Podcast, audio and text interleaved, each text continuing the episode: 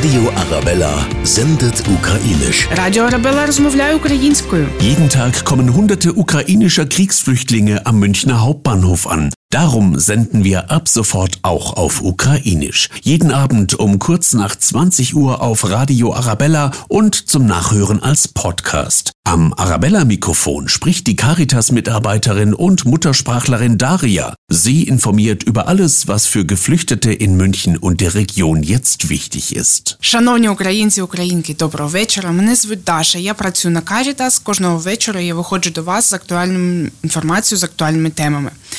На радіо RBL.de ви знайдете всі записи, а також інформацію в письмовій формі.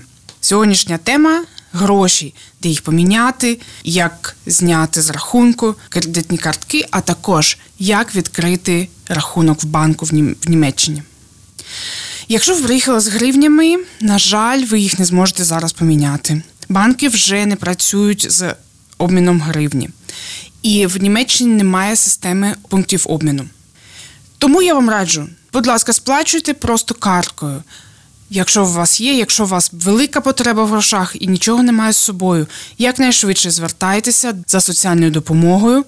Для того вам потрібен тільки ваш паспорт та реєстрація, де ви живете. Якщо ви знімаєте гроші з картки, будь ласка, переконайтеся, що ви не будете платити занадто багато грошей за зняття.